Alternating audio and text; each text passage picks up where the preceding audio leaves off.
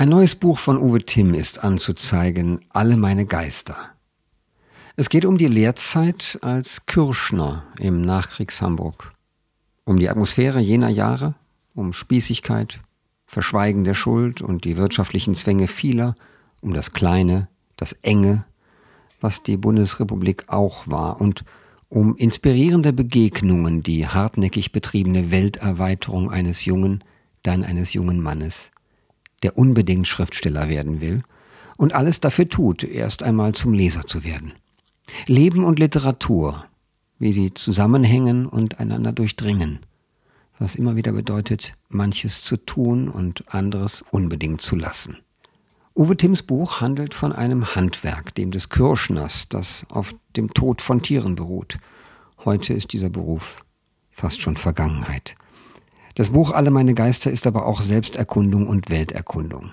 Der Autor folgt nicht nur den Wegen der Erinnerung, sondern fragt sich, wieso bestimmte Erinnerungen gerade jetzt wiederkehren, wieso der Schreiber von den Figuren seiner Jugend träumt und was es überhaupt mit dem Erinnern, dem Ich-Sagen und sogenannter Erkenntnis auf sich hat. Ein offenes, atmendes Buch für alle, die vom Lesen nicht lassen können. Heute ist Sonntag, der 1. Oktober 2023. Ich bin Paul Ingendey und ich freue mich, dass Sie dabei sind.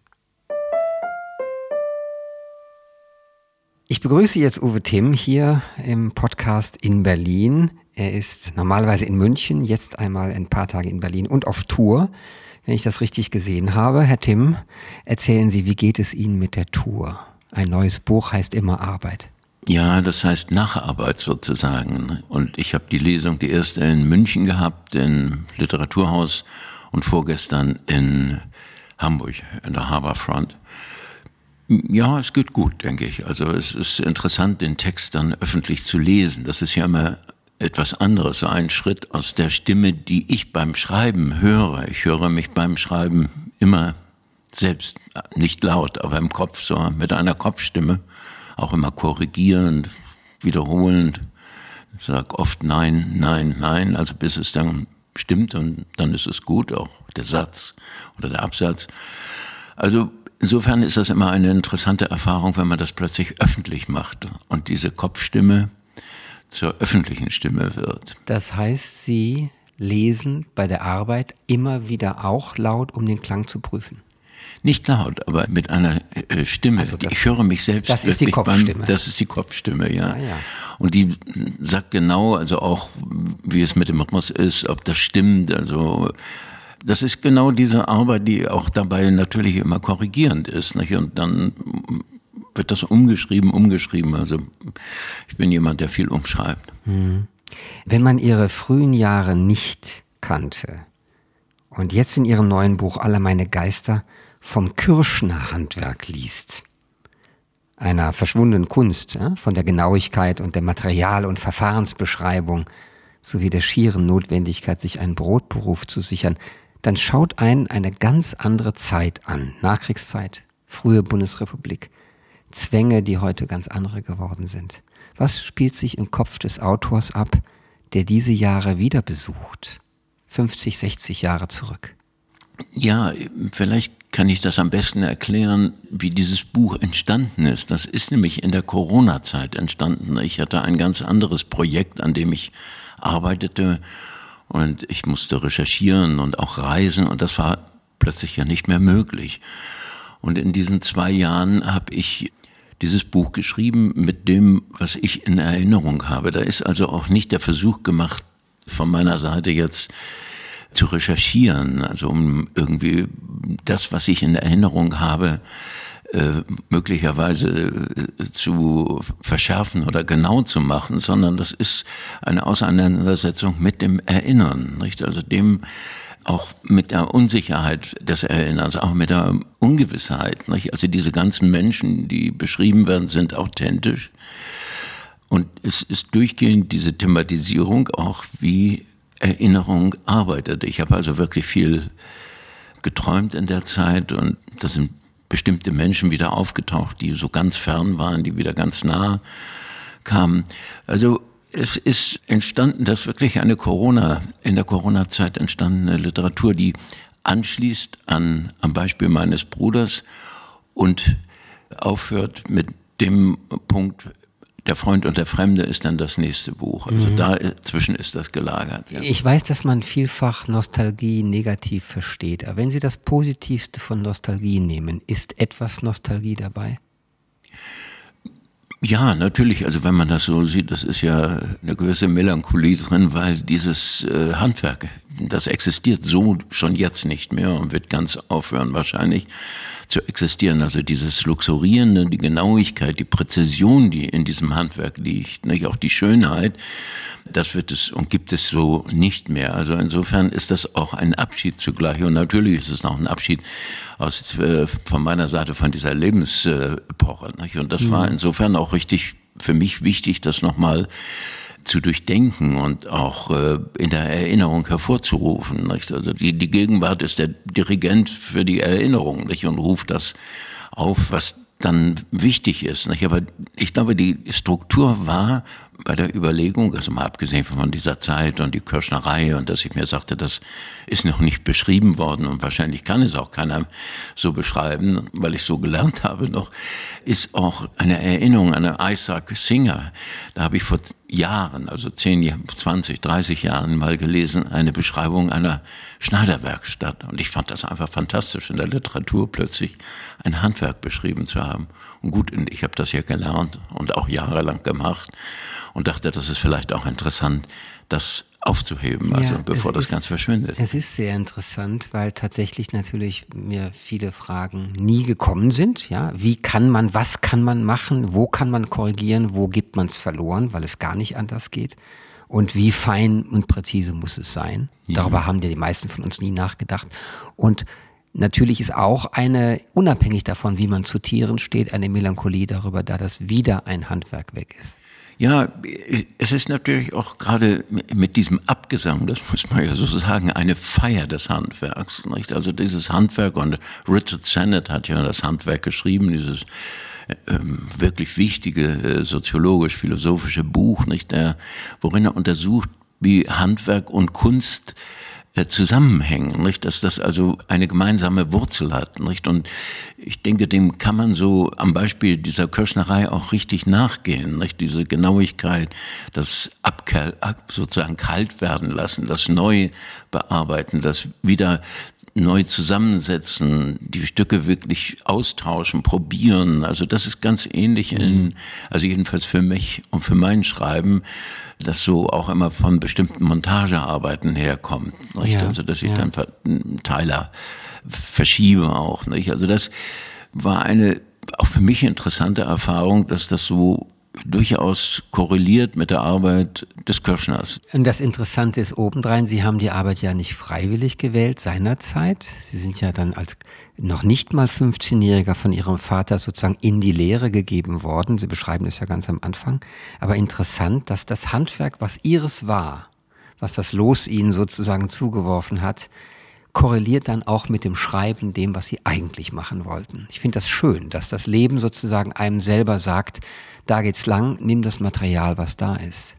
So kommt es mir vor. Ja, das ist wirklich ein richtiger und guter Gedanke. Nicht? Das ist tatsächlich äh, der Zufall, der das natürlich mir insofern zugetragen hat, dass der Vater das mitbestimmt hat. Aber es ist auch wieder nicht so ganz zufällig, weil ich ganz offensichtlich damals unter einer Leseschwäche oder beziehungsweise Schreibschwäche also gelitten habe. Nicht lesen, lesen konnte ich also wie, wie sonst was. Aber ich war irgendwie mit den Zeichen habe ich auf Kriegsfuß gestanden. Ich habe diese, und das ist ja auch etwas ganz Merkwürdiges, also das, was als Wort im Tonalen ist, im Gedanken ist, dass das in Zeichen umgesetzt wird, was ja hochkompliziert ist auch, ist auch eine beim Erlernen, ja, ich habe das als eine Gewalt geradezu empfunden, das Schreiben lernen, nicht eine Gewalt, weil ich auch immer stutzte, weil das ist so beliebig, den Baum in so, solche Zeichen zu schreiben, die werden im Englischen ganz anders geschrieben schon, nicht? Also diese Irritation, dieses Stutzen, nicht? Und auch sicherlich auch mit diesem Mangel, den ich da hatte und auch damit auch mit schlechten Zensuren, also von, von einem Deutschlehrer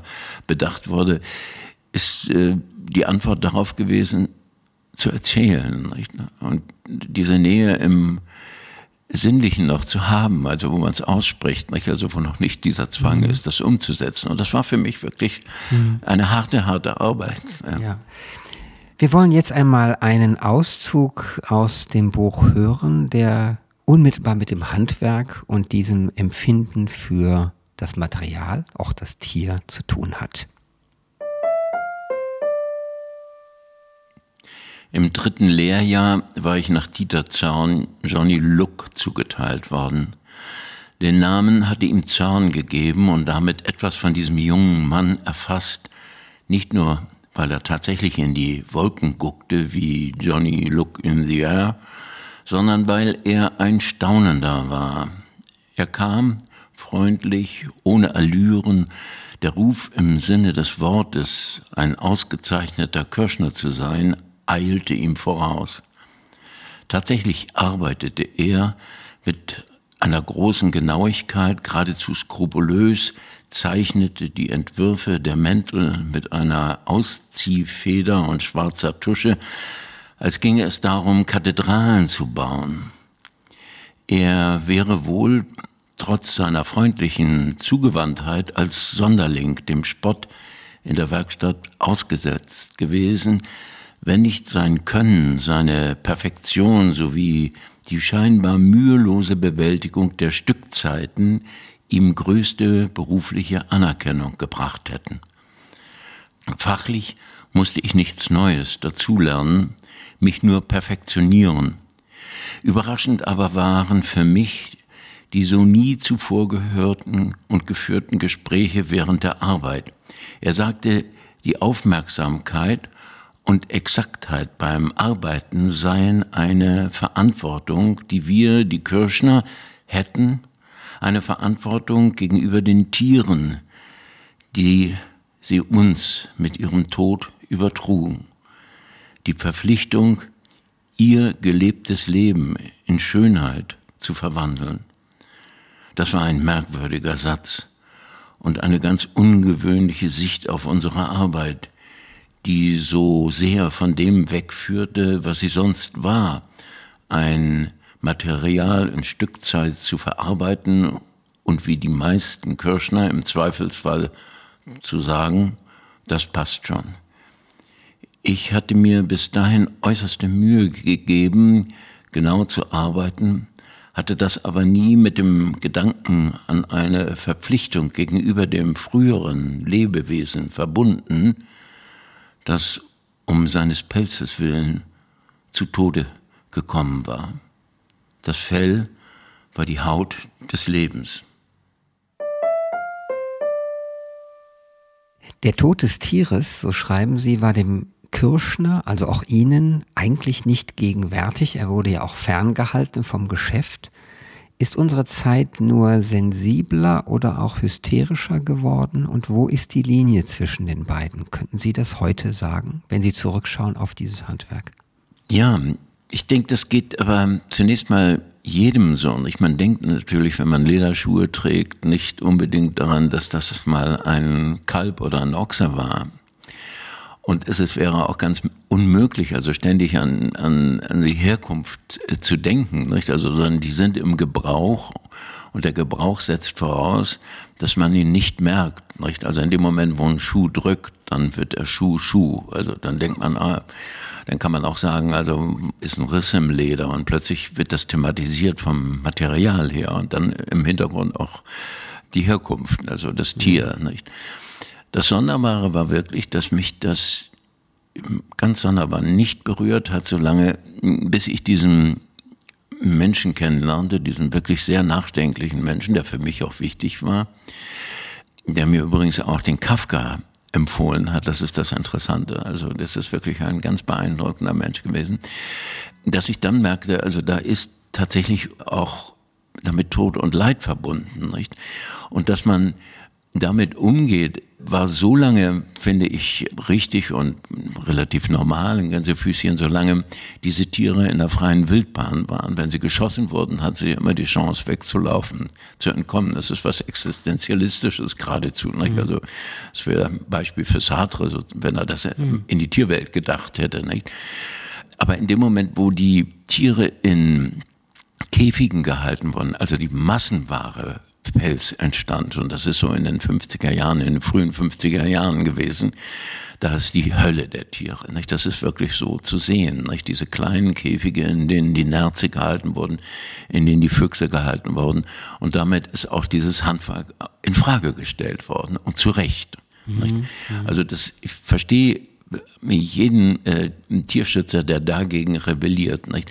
Aber davor ist es eben etwas anderes. Nicht? Mhm. Also diese, der gejagte Polarfuchs, das war noch eine Auseinandersetzung zwischen dem Jäger und dem Fuchs, der, ja. der in dieser Kälte sich hinaus begab und auch äh, unter Umständen selbst sein Leben einsetzte. Nicht? Also, und, und das ist damit nicht, damit wurde das Industrielle und dieses Industrielle hat das auch also mhm. obsolet werden lassen. Ja. Es ist so schön, dass wir, haben jetzt aus verschiedenen Perspektiven schauen wir aufs Tier. Ich möchte noch einen Blick aufs Tier werfen, der ihrer ist in dem Buch. Nämlich, äh, Sie haben diese wunderbare Analogie, wie die Biber ihren Bau konstruieren, nämlich durch ständiges Verändern und Verbessern.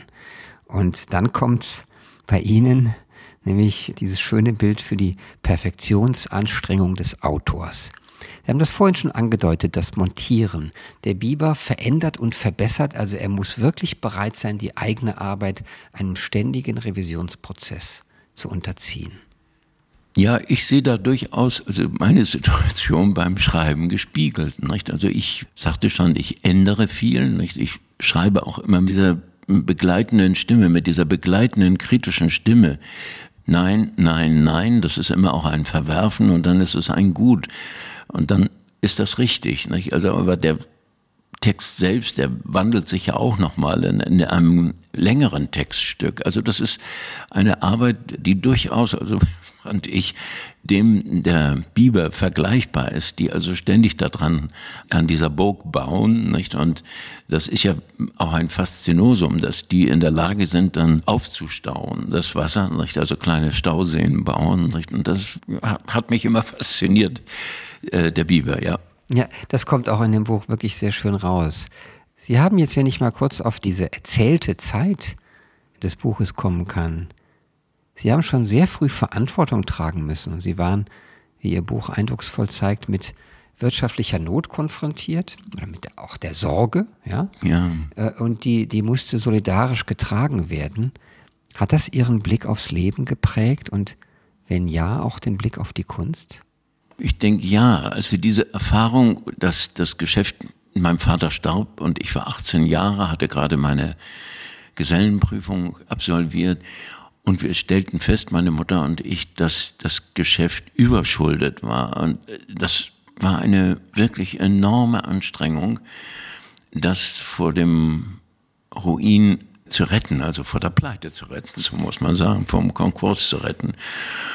Das ist, glaube ich, eine sehr zentrale Erfahrung gewesen. Mit 18 Jahren lebt man ja sonst, also wenn ich meine Kinder sehe oder die Enkel sehe, das ist ein ganz anderes Leben, was sie leben, nicht? Also das ist ja auch das Schöne, nicht? So in einer Lebenszeit zu studieren, also man kriegt das Geld, also Stipendium oder von den Eltern, egal, also das ist so ein offenes Leben und das war eben nicht, nicht? Das war sehr angespannt und mit wirklich viel Arbeit verbunden, mit einer enormen Arbeit. Das darf ich sagen. Und das bedeutete auch wenig Schlaf natürlich. Und es bedeutete auch, also die Zeit davor habe ich gelesen, gelesen, gelesen. Es war die Gegenwelt zu dem, zu der Lehre, war das, die Lektüre waren die Bücher, dass ich in der Zeit nicht lesen konnte. Und das geblieben ist von, davon, dass ich manchmal auch zum, ja, Gelächter meiner Familie also sehr, vorausplanend bin. Ja, also die finden immer, dass das übertrieben ist, nicht? Aber die, sozusagen die Möglichkeiten der Katastrophe habe ich vor Augen. Das ist, glaube ich, davon geblieben, nicht? Also eine große Vorsicht auch ähm, ökonomischen. Mhm. Ich mache mir auch immer Gedanken über den Verlag. Mhm. Der Verlag, der Sie verlegt. Der mich der verlegt, aber ja, mit Ihnen wunderbare Erfolge hat. Und ich glaube, da passiert jetzt auch nicht mehr viel, wenn ich das mal so sagen darf. Nein, das ist wahr. Also mir, mir geht es insofern auch gut, aber äh, trotzdem, also ist es sozusagen immer auch mitdenken, dass, äh, dass der Verlag, also ich würde nie überzogene Vorschüsse verlangen. Nicht? Also das würde mich belasten. Wir lesen in Ihrem Buch auch von einer Eroberung der Literatur als Ort der Sehnsucht, wie ich es mal so nennen möchte. Gottfried Benn, Franz Kafka, Thomas Mann, Faulkner, Leo Tolstoi. Zugang zu Büchern verstand sich für Sie nicht von selbst. Sie haben gekämpft, das Abitur nachzuholen. Was haben Sie denn jetzt im höheren Alter aus der Wiederlektüre gelernt? Sie erzählen das mehrfach von den frühen Eindrücken und von dem Überprüfen der Eindrücke. Ja, also die Lektüre damals war ja eine, wenn man so will, anarchische, zufällige. Das war ja nicht der Kanon der Schule, nicht, sondern das waren Menschen, mit denen ich arbeitet und es waren ganz beeindruckende Menschen auch in der Werkstatt, das muss man auch sagen. Das ist wirklich das Erstaunliche, was dort für nachdenkliche, gebildete Menschen arbeiteten, die mir Tipps gaben. Und da war immer bei dem Buch auch die jeweilige Person mit ihrem Engagement und ihrer Begeisterung stand dahinter. Nicht?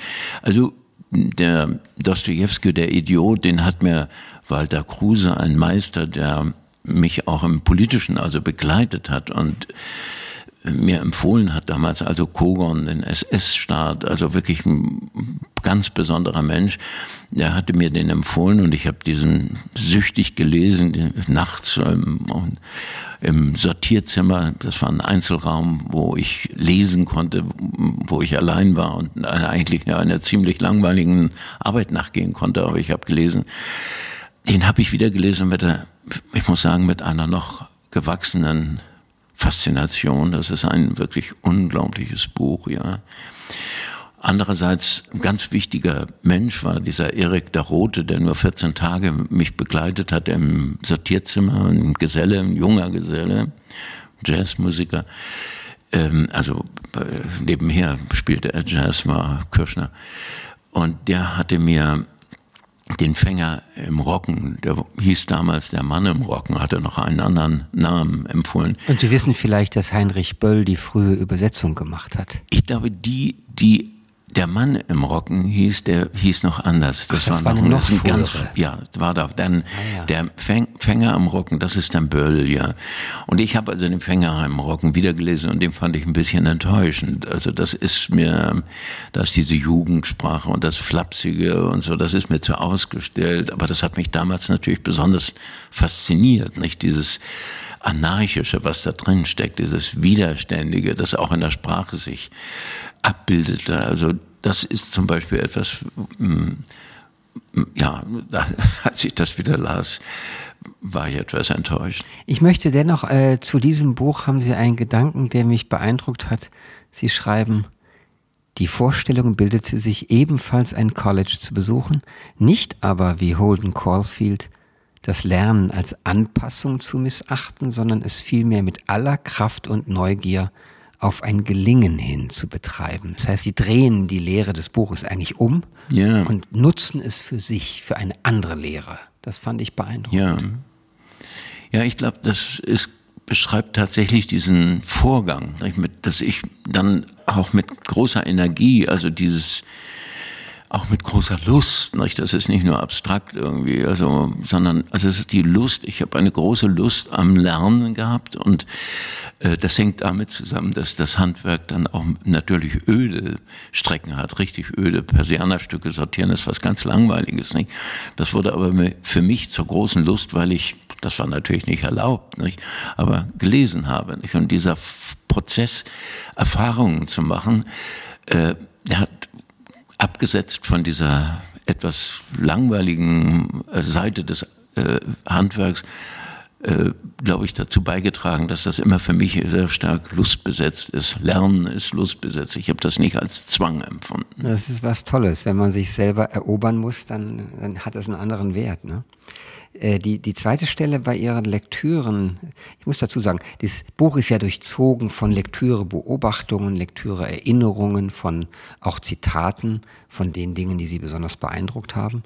Und eine Stelle, die auch viel, einigen Raum im Buch einnimmt, ist Ihre Neulektüre von Anna Karenina, und sie haben tatsächlich mit der Pilzsuchszene und der verhinderten Liebe oder dem verhinderten ja. Heiratsantrag, der dort ja. in der Szene erwartet wird von den Figuren von Sergei Ivanovich und Warenka, das Glück, zu dem es also nicht kommt, Ich habe diese Stelle vor Jahren als eine unfassbare, psychologisch Ja. wahnsinnige Stelle empfunden. Und jetzt se- lese ich in Ihrem Ja. Buch, dass es Ihnen auch so geht. Ja. Das muss ich sagen, ist schon mal ein besonderes Glück. Ja. Denn äh, Sie sind der Erste sozusagen, der die heraushebt, wovon ich gehört hätte. Ja. Und ähm, Sie haben sie auch in der Neuübersetzung von Rosemarie Tietze gelesen, die wir Ja. Auch toll finden. Ne? Ja, ganz, ganz wunderbar. Ja, eine große Übersetzerin, wirklich. Ja. Und es ging Ihnen mit dem Buch auch wahrscheinlich wunderbar, oder? Es wird immer tiefer. Also, es ist ein, natürlich, das wäre das andere Buch, was ich sofort nennen könnte, nicht? Also diese Anna Karenina, das ist ein, also ich bin hineingesunken damals und als ich es wieder las, erneut, nicht? Und ich habe das äh, am Roten Meer haben wir Urlaub gemacht und ich habe das da in den 14 Tagen durchgelesen und das ist ein wirklich ein so starkes Buch, nicht? Und gerade diese Szene, da gibt ja viele Szenen, nicht? Also die sind, aber die ist deshalb so mit einer Genauigkeit, mit einer Sinnfälligkeit beschrieben, wie wie Glück eigentlich oder wie ein mögliches Glück, man weiß ja nicht, also vielleicht ist es ja richtig, also es ist sehr fraglich, wie es nicht zu dieser Genau. Erklärung gibt. Ich finde das wunderbar. Das ist, und wie die sich langsam entfernen und wie der Punkt genau getroffen ist, wo der Pilzstil beschrieben wird, das ist natürlich psychologisch einfach unfasslich gut. Ja, und Sie, Sie sagen ja in dem Buch auch ganz zu Recht, er hatte noch nicht Freud gelesen, Ja, aber die Symbolik war da. Ja. Und wie viele Szenen kennen wir in der Literatur, wo der Heiratsantrag gemacht und entweder angenommen oder abgelehnt wird? Aber wie wenige Szenen gibt es, wo der Mann den nicht rausbringt? Ja. Das einfach nicht, oder die Chance verpasst wird. Ja, ist dieses Moment, ja, dieses Moment, des, ja, wo das wirklich verpasst wird. Nicht? Und beide sozusagen auch Schuld dran sind. Also wenn man so den Begriff der Schuld Ja, einführt, nicht? Aber beide sind es, die, die das eigentlich verhindern. Nicht? Das ist, also das ist eine glänzende Szene, ja. Wunderbar. Ähm, ich als großer Fan von Tolstoi und Dostoevsky und zu bestimmten Lebensphasen jeweils des einen und des anderen, frage Ja. Sie jetzt mal einfach, weil es mich persönlich interessiert. Heute, Hm. wer hält bei Ihnen besser stand bei der Neulektüre? Also das ist eben das Interessante, nicht? Also dass ich damals, als ich das äh, gelesen habe, das erste Mal den Dostojewski und und äh, schwärmerisch davon redete und eine Frau traf, nicht, die Kundin war bei uns und ein Persianermantel äh, repariert werden sollte, die, eine Russin, irgendeine adlige Russin, die geflohen war, in Hamburg lebte, eine alte ältere Dame, eine dass die mir sagte, also dass sie mit Dostoevsky nicht so viel anfangen konnte, das konnte ich nicht verstehen und ich habe das auch bei Nabokov, und das kommt ja immer wieder vor, nicht verstehen können.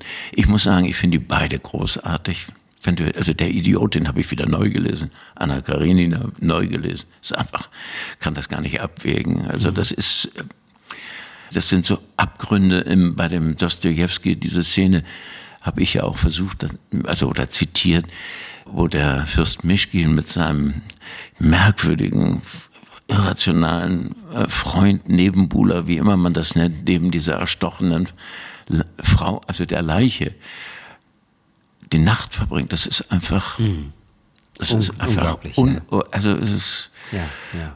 aber und das zeigt etwas von Literatur, was man nicht mit dem Warum oder so erklären kann. Nicht? Also das ist irgendwie so, ja, so fern. Damals habe ich darüber also gegrübelt, nicht? Aber da, eben das ist der Anlass dieser Stelle. Man soll grübeln, nicht? Es ist ein Stoß auch ins Dunkle rein, nicht? Das, äh, Das ist ein gutes Bild dafür. Insofern ist das Buch, äh, es erzählt ja sowohl aus ihrem Leben, besonders eben aus diesen frühen Jahren die, der Nachkriegszeit, und dann ist es eben auch äh, eine Coming-of-Age-Geschichte, Ja. äh, autobiografisch natürlich, aber auch mit dem Akzent auf dem, was Fundamente des späteren Lebens werden. Der Autor, der Leser bildet sich hier in diesen Jahren und er Ja. muss es sich erkämpfen. Wir haben es am Anfang des Gespräches gesagt, oder Sie haben es gesagt. Ja. Er muss es sich erkämpfen, weil es ihm nicht geschenkt wird und er muss sich die Zeit, ich glaube, minutenweise sich holen beim Handwerk, oder? ja. Ähm, ich habe jetzt noch eine Frage, die Camus betrifft, weil auch das so wichtig ist von Ihren frühen Leseeindrücken und den Einflüssen und der, besonders der Roman Der Fremde. Sie sprechen im Zusammenhang mit dieser Lektüre ähm, von der Zeit des selbstgefälligen Wirtschaftswunders, also in Deutschland, Bundesrepublik, dem, ich zitiere, Verschweigen der Untaten, der fraglosen Autorität der Eliten, den erstarrten Konventionen. Und dann sagen sie noch die Tanztees, die Antrittsbesuche, die seichten Schlager und die Heimatfilme. Meine Frage ist, ähm, empfinden Sie heute ein Teilverständnis für die damalige Gesellschaft, von der Sie Teil waren als sehr junger Mensch? Wie viel Verachtung oder sogar Wut hat sich gehalten gegenüber dieser Gesellschaft? Und ähm, weil Sie auch davon sprechen, es sei eine große Heuchelei. Wie kann man das später austarieren zwischen Verständnis und Verurteilen? Also nach wie vor ist für mich unfasslich, wie in der damaligen Zeit das, was später unter dem Begriff Auschwitz, das ist ja ein Begriff, der damals gar nicht präsent war, das muss man wissen, nicht? also in mhm. der Zeit, wie das verdrängt, kleingeredet, entschuldigt wurde. Nicht? Also je größer die Distanz zu diesem Unfasslichen wird, desto unfasslicher wird das. Also damals waren immer noch Erklärungen da. Man traf also Menschen, die sagten, das konnten wir nicht wissen, wir haben es nicht gewusst. Also ja, ja, sie haben weggesehen. Also das ist die Diskussion damals gewesen. Wo ich heute so einen anderen Blick drauf habe, ist auf diese wirtschaftliche Leistung, also die damals stattfand, auch auf dieses etwas piefige, was äh, die Heimatfilme waren ja, also es ist die einzige deutsche genuine Filmgattung, die sind Heimatfilme, nicht diese Försterfilme, sondern mhm. da mit, dem, mit der Sonja Ziemann und mit dem Yachthund in, in die Heide reingehen ja, ich muss mich korrigieren, da ist eigentlich nicht kein Verständnis da. Ich finde das immer noch, mhm. es war eigentlich belastend, auch dass man, dass man kämpfen musste, auch ich Jeans zu tragen, dass man, also Jazz war immer noch die, die amerikanische Musik und da ist aus meinem Alter heraus eigentlich doch noch immer diese Unfassigkeit und die Wut, die da mhm. Äh, rücken. Also so viel Verständnis habe ich eigentlich dann doch nicht. Ja, ja, ja. Na, sie ist auch, sie ist natürlich in ihrem Schreiben gebändigt, weil es auch behutsam formuliert ist. Aber in diesen Begriffen, auch mit der Heuchelei und dieser Spießigkeit, äh, dem Tanztee. Sie haben ja doch sehr viele Gelegenheiten in dem Buch beschrieben, wo man merkt, der junge Mensch, der sie waren, auch der unter 20-Jährige, wird eigentlich erstickt von Konventionen, will eigentlich ja. was ganz anderes. Ja, ja. Und dann leuchten äh, etwa die schwedische Erfahrung ja. und die ja, andere Länder eigentlich ja. sind das, was lockt oder auch ein etwas anderes zeigt. Das ist an sich sehr schön. Das zeigt sich natürlich insbesondere in der Erotik. Die war natürlich in einer merkwürdigen Heuchelei. Nicht? Mhm. Also das war kompliziert und also wirklich, es war Heuchelei, das muss man sagen, viele Sachen. Das wird ja auch deutlich. Also ich habe diese ersten Begegnungen mit Mädchen, mit Frauen eigentlich in einem späten Alter gemacht. Das wird heute, ist das eher erstaunlich. Also die sind, glaube ich, weit jünger. Vielleicht ist das, ändert sich jetzt das auch wieder, nicht? Aber die Erfahrung in, äh, bei dieser Schwedenreise war, wie natürlich dieser Umgang sein konnte und wie sehr auch die Mädchen, die hier damals immer nur darauf warteten mussten, auf dem Tanztee, dass sie aufgefordert wurden. Und immer saßen da welche, die nicht aufgefordert wurden. Das, also das ist schon, fand ich, empfinde ich, also als fürchterlich. Also da saßen Mädchen, äh, einige wurden immer sofort aufgefordert. Nicht? Also war eine Macht auch in dieser Wahl der, mhm. nicht? Also, und äh, das war daher in Schweden wirklich anders. Die Frauen, die Mädchen waren da emanzipierter, nicht? Also die waren entgegenkommen, freundlich. Also es war wirklich ein ganz anderes Verhalten. Und selbstsicherer. Natürlich, nicht? Das war, war natürlich mit einer größeren Autonomie, Autonomie auch äh, verbunden, nicht? Das ist selbst, ja, selbstverständlich, ja. Sie, ähm, Sie pflegen eine, eine besondere Form des autobiografischen Erzählens, das in gewisser Weise finde ich zumindest, von den Rändern oft ausgeht oder von kleineren Dingen und, und äh, bestimmte Zeiten herausgreift, Figuren herausgreift oder Dinge wie das Kirschnerhandwerk.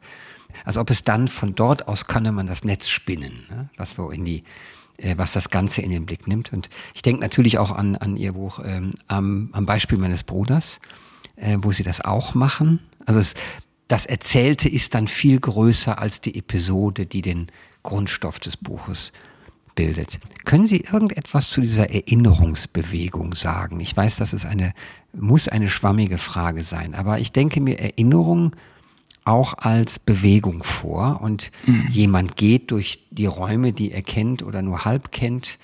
Irgendwas führt ihn oder lockt ihn in diese Räume. Äh, sind es drängende Fragen? Sind es bestimmte Eindrücke oder Geruchserinnerungen? Gibt es irgendwas, was Ihnen sagt, schreibt das auf? Ja, also das Interessante ist, ja, Leda Aßmann hat ja im Schatten, der äh, langen Schatten der Vergangenheit. Das äh, ich-Erinnerung, um mich-Erinnerung äh, unterschieden. Das finde ich äh, erstmal sehr gut, um, so als Basis. Die Ich-Erinnerung ist immer die gefestigte, die oft kodifizierte, die wie so ein Weg ist, wo man sich gleich verständigen kann, wo sozusagen also das Abrufbare ist.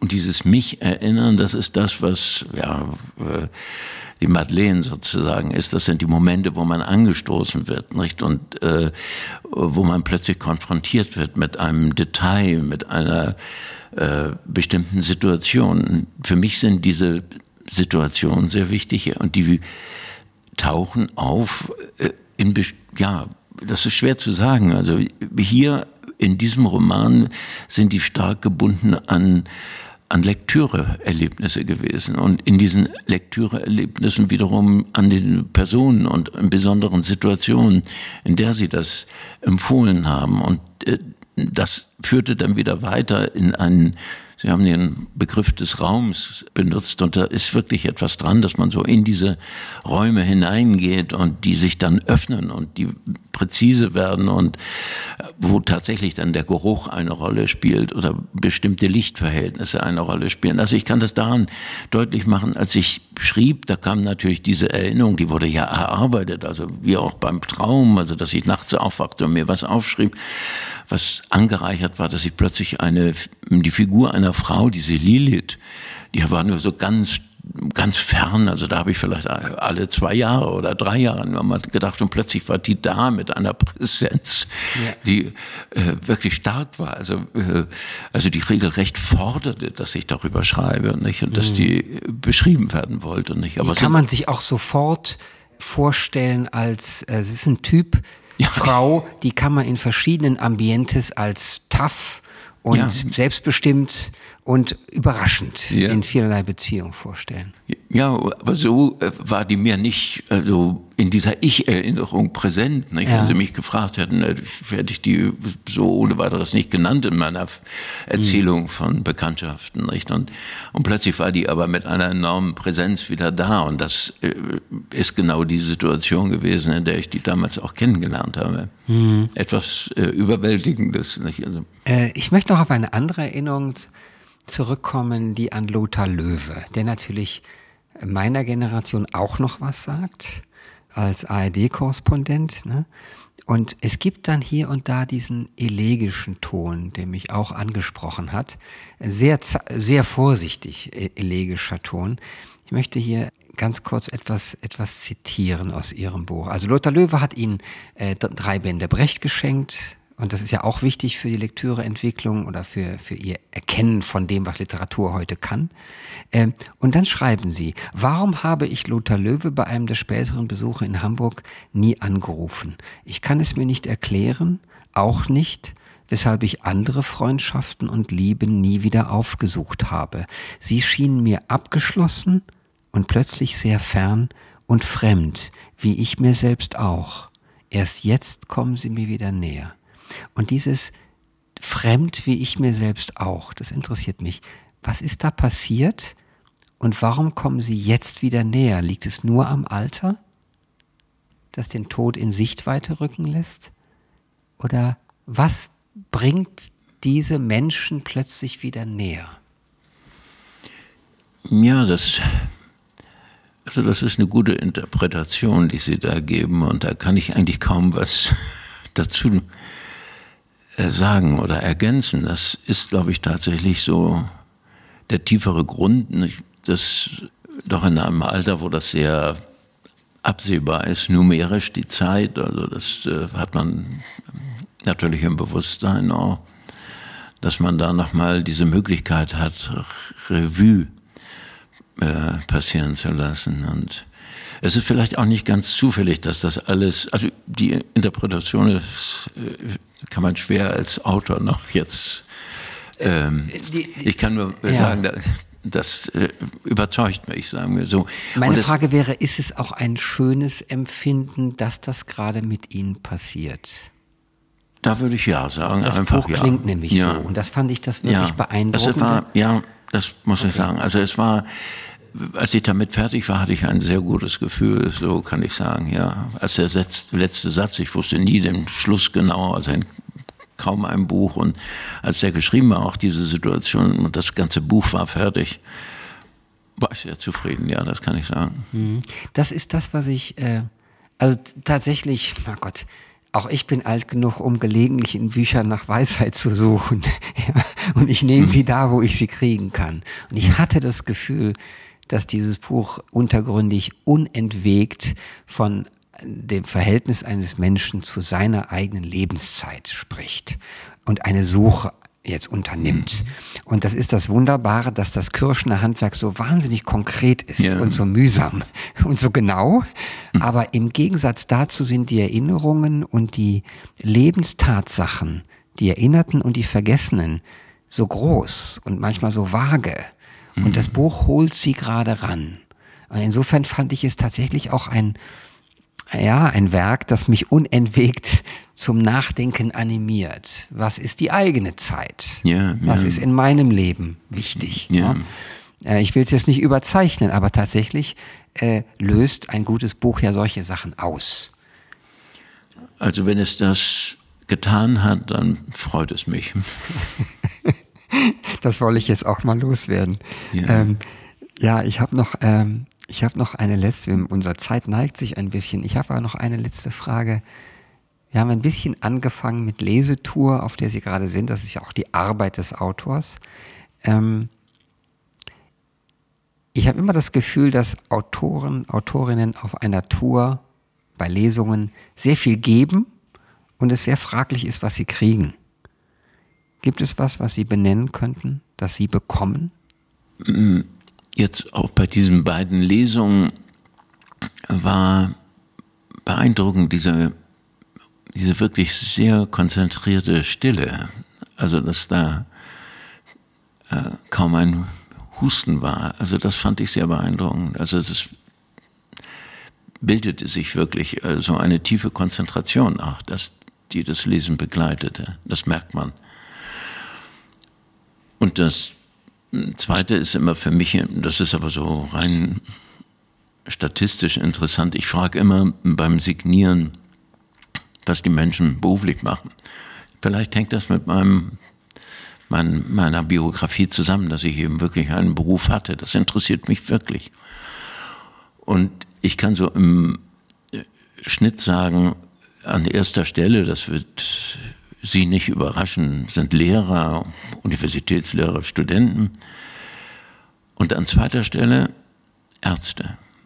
Durchweg Ärzte. Und dann kommen Juristen, alles Mögliche, mhm. Imker, alles Mögliche, ja. Mhm. Aber das ist statistisch wirklich interessant für mich. An erster Stelle Lehrer, Lehrerinnen, Dozenten, Dozentinnen, muss man ja sagen, Studenten. Und, äh, aber dann das nächste sind wirklich Ärzte, Ärztinnen. Haben Sie eine Ärzte. Erklärung oder einen Ansatz? Das, eine Erklärung? Also ich äh, erkläre mir das so. Also die, die Ärzte waren ja früher, als die Bücher noch so bestellt wurden im 19. Jahrhundert bei den Verlagen, also vorbestellt, war das so eine Hauptgruppe der Leser. Und äh, das hängt natürlich damit zusammen, dass sie mit Leben zu tun haben, die guten Ärzte. Nicht? Und das hat sich natürlich reduziert durch die enorme Lektüre, die sie wissenschaftlich jetzt haben. Meine jüngste Tochter, die ist Ärztin, also ich sehe, was die ähm, ackern müssen, was die, um in der Forschung zu bleiben. Nicht? Aber das ist einfach ein Beruf, wenn er ernst genommen wird, so wie ich denke, dass jeder Beruf, wenn er ernst genommen wird, also sehr gut gemacht werden muss und mit Überzeugung gemacht werden muss, dass man wirklich sagen kann, es ist gut. Ne? dass da auch immer ein Interesse an dem Menschen da ist, was mhm. nicht in Physiologie aufgeht, nicht? Mhm. sondern was weiterreicht. Nicht? Und da ist taucht dann eben so ein Buch wie Anna Karenina oder Der Idiot auf. Ich habe noch eine Frage, die auch damit zusammenhängt, nämlich meine Erfahrung ist immer wieder, wenn Männer in der Lesung sind, dann sagen sie, ist für meine Frau. Dann lassen sie signieren für die Frauen. Mhm. Also relativ wenig Männer sind in den Lesungen. Ich weiß aber nicht, vielleicht können Sie das abschließend knapp sagen.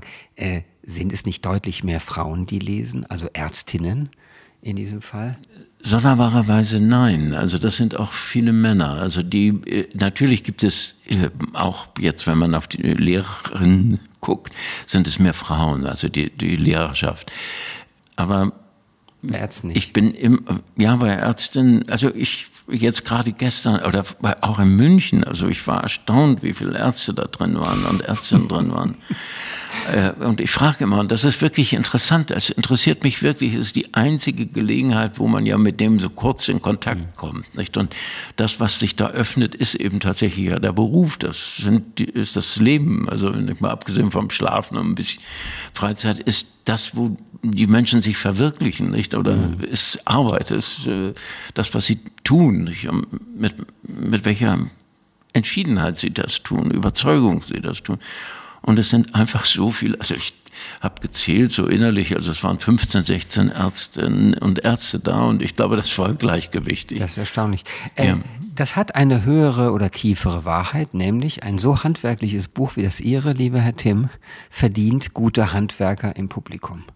Ich wünsche Ihnen viel Erfolg auf dieser Lesereise, und auf den weiteren Terminen, weiter viele Ärzte, Anwälte, überhaupt gute Leser und Leserinnen und dass noch weitere Bücher folgen mögen. Vielen Dank. Danke.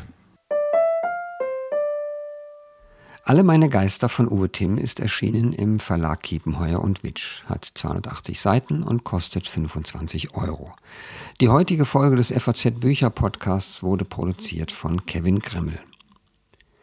Wenn Sie uns schreiben möchten, unsere E-Mail lautet bücher-podcast.faz.de. Bücher mit UE. Am kommenden Sonntag sprechen Maria Wiesner und Friedhof Küchemann hier im Bücherpodcast mit Natascha Kramberger über ihre Bücher Verfluchte Misteln und Mauerpfeffer. In 14 Tagen ist dann wieder mein Kollege Kai Spanke mit Sachbüchern dran. Er spricht mit Thomas Ramge über sein Buch Wollt ihr ewig leben? Wir hören uns wieder, sofern Sie mögen, am 5. November. Bis dahin, machen Sie es gut.